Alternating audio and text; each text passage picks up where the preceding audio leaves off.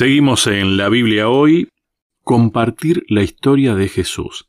Si nosotros formamos parte de esa historia de Jesús, no podemos contar sobre Jesús nada más. No podemos argumentar sobre Jesús. En realidad estaríamos contando cómo nosotros estamos dentro de la historia de Jesús. ¿Qué hizo Él por nosotros? Pero tenés que saber qué hizo también. Y no es una cuestión teórica, ¿no? No, no, es, netamente práctica. Porque yo te puedo contar, sí, sí, no, Jesús murió en la cruz, murió por mí, sí, pero no necesariamente te puedo decir, me salvó. Porque capaz que no lo creo. Exactamente. O lo que sí sería testificar, sí, me salvó. Y es tan impactante el ver a alguien transformado, ¿no? Alguien cambiado completamente. La Biblia está repleta de historias de personas transformadas. Claro, uno piensa en los, en el demoniado Gadareno, ¿no? Una persona transformada completamente. Que, me llamó la atención eso. No, me había percatado en ese momento que, lo vimos esto, a esta historia ya, ¿no? Está dentro de los primeros enviados que no, no estuvieron formando parte de, esa escuela de capacitación de los discípulos. Simplemente de su experiencia. A mí me llama la atención, ¿viste cuando vos encontrás con un amigo o una amiga que estaba excedido en peso mm. y vos lo ves y a los tres meses lo ves y está muy delgado. No te digo eh, súper delgado, pero que bajó mucho de peso. Y automáticamente, ¡epa! ¿Qué pasó? ¿Qué pasó? ¡Qué bien! ¡Qué lindo, qué linda que estás! ¡Qué, bien que hiciste! Y, te empiezan a contar su experiencia, ¿no?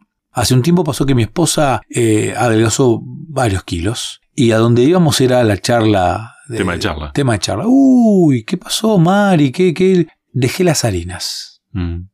No te puedo creer, claro, especialmente en el ámbito femenino.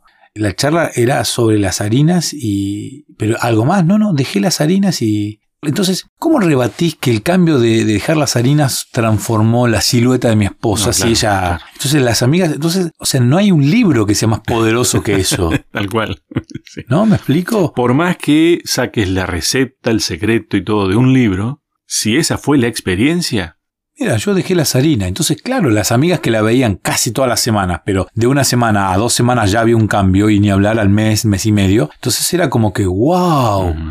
Mirá, entonces ya se empieza a replicar, porque hasta inclusive estas amigas que ahora veían a, mi señora en este cambio, empiezan a contar la historia. Sabes que tengo una amiga que ta, ta, ta, ta, ta, ta, y ya ellas están convencidas porque ellas lo vieron, vieron el cambio de mi esposa. Entonces esa experiencia te termina transformando. ¿no? Este, ¿cuántos alumnos, ¿no? pueden llegar a ser transformados por un buen maestro, un profe? ¿Cuántas, cuántas cuestiones? De hecho, a mí me causa mucho curiosidad, me gusta mirar, hay un programa en Estados Unidos que, que te roban un auto, algún amigo, algún familiar te roba el auto en complicidad de unos mecánicos. Vos crees que te robaron el auto y en realidad está en un taller mecánico y te lo están transformando. Mm. Y literalmente te lo entregan casi nuevo, autitos con algunos problemitas, viejitos, le cambian el motor, le restauran el motor, le hacen chapa, tapizado. Cuando lo entregan, el auto sigue siendo el mismo auto, con la misma esencia, pero totalmente restaurado. Y es una cosa envidiable, ¿no? Eh, ¿no? me acuerdo los nombres de estos programas, hay varios de este tipo.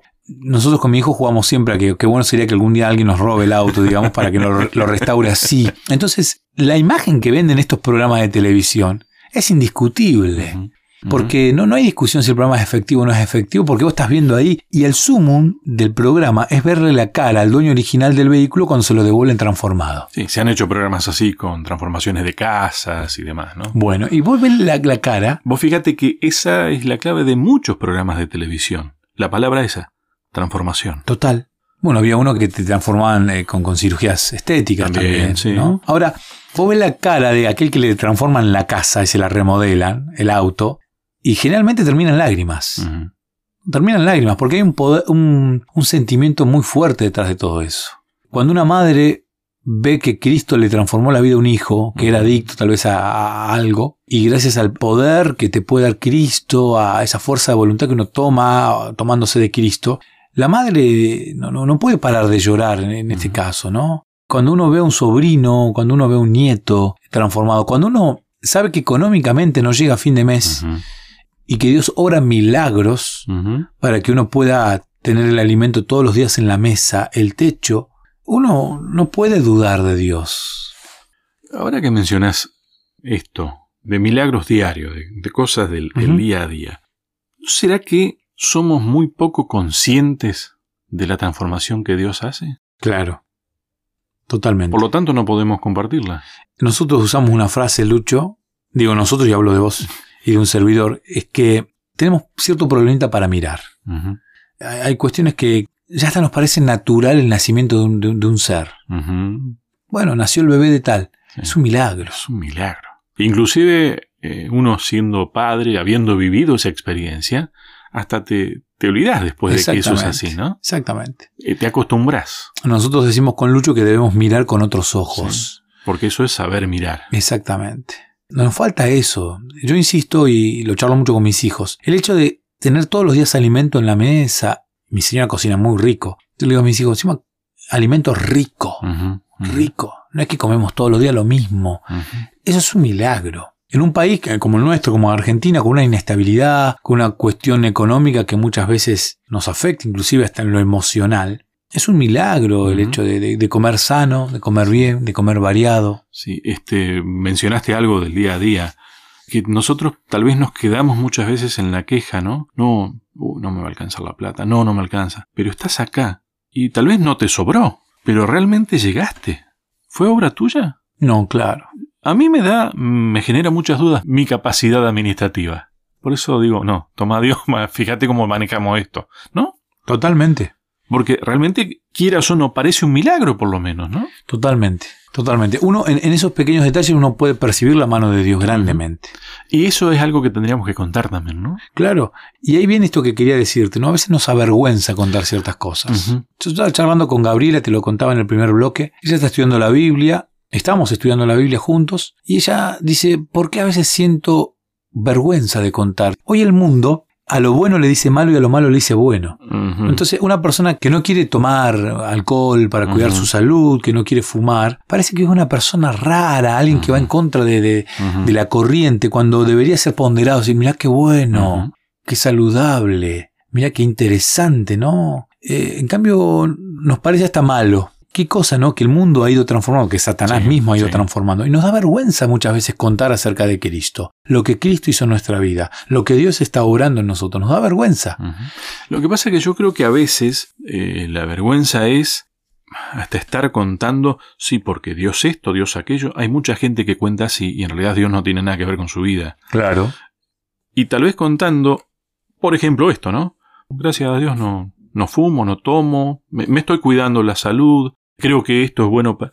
Ya eso tal vez genera el nexo para que después puedas hablar de... A ver, ¿por qué vos haces eso? Porque podés hacerlo por convencimiento propio sin que Dios tenga nada que ver, tal vez. Pero tal vez tu convencimiento viene de que vos sabes que Dios te aconseja de esa manera. Y ahí recién estás pudiendo hablar de las cosas de Dios. Pero a través de tu experiencia, de lo que vos crees, de lo que vos vivís. Porque es indiscutible. A veces queremos hablar de Dios antes de tiempo. Fíjate cuando la persona te dice, eh, es tal cual lo que dijiste. Cuando, cuando una persona te dice, te veo más contento, te veo Mm. más, te veo más. Y porque descubrí que Dios me ama por esto. Bueno, parece medio místico, pero cuando empezás a, a conocer a la persona, te das cuenta que el cambio fue porque es diferente levantarse el día sabiendo que hay alguien que se preocupa por vos. A veces ni te diste cuenta el por qué, ¿eh? Y tal vez el otro te dice, che, te veo bien hoy, ¿qué, qué pasó? No, no sé. Y después te recién te pones a pensar y te das cuenta que es porque Dios está con vos. En el momento no te diste cuenta. Exactamente. Eso es maravilloso. Y eso es lo, lo más lindo que tiene el hecho de compartir esto de, de ser amigos. Que nos da vergüenza o nos puede dar vergüenza es normal, natural, porque nos puede dar vergüenza. Sí, va, va a contrapelo del mundo casi, Es- ¿no? Exactamente, por estas cuestiones. Pero hay pequeños milagros que uno ve. Eh, ayer me escribió un amigo, Hernán, a quien le mando un cariñoso saludo, un saludo grande, grande para él, preocupado por la salud de su padre. Su padre está en un geriátrico Mm. y eh, esta enfermedad que está hoy este, maltratando al mundo, el COVID-19, aparentemente hay un infectado dentro del, del Mm. geriátrico. Entonces se le hicieron hisopados a los abuelitos y el papá de Hernán le dio positivo eh, una persona mayor, y él está pidiendo que oremos por su papá. Entonces está esperando que pasen los días normales y que no, que no le cause ningún, pro- ningún problema a una Ujú. persona adulta. Y estamos orando. Y no es normal. Nosotros aquí en donde vivimos en Libertador San Martín tuvimos un caso, una persona mayor en, en- en edad, con la enfermedad, apenas comenzó, casi cuando se desconocía todo esto. Y después de luchar mucho por su salud, se restableció. Eso es un milagro. Bueno, vos fíjate, el otro día escuchaba un análisis periodístico, no recuerdo los números, pero me acuerdo que alguien decía, nosotros enfatizamos en los medios tanto de que tantos casos, tantos casos, pero hay más recuperados. y no se nombran eso. Y eso es un milagro. Esa es la parte buena. Es que cuando uno mira las estadísticas, el número de los muertos comparado al número de los recuperados es sustancialmente este, opuesto. Eh, ojo, no quita la gravedad del tema. No, no, no, no. Pero sí estamos hablando de una mano protectora de Dios, cuidando a muchas personas. Y eso es un milagro. Cambiar la forma de mirar, ¿no? Exactamente. tengo un amigo que trabajó, que estuvo, tengo familiares que han tenido contacto y amigos con personas con la enfermedad y no se han contagiado. Eso es milagroso también. No hablando de una enfermedad que se propaga tan rápido. Nos puede dar vergüenza, sí, nos puede dar vergüenza, pero hay que contarle al mundo que Cristo ha transformado nuestra vida. Hay casos de personas en la Biblia transformadas y que han sido de bendición para aquellos que han podido escuchar la historia de, su transformación. Entonces, como punto a, resaltar, acércate más a Cristo. Tiene muchas ganas de transformar tu vida y una vez que la transforme y vos notes esa transformación, los demás la van a ver. Y ese va a ser casi casi el puntapié inicial para que empieces a compartir la historia de Dios con otros. Bien, hacemos una nueva pausa, ya continuamos.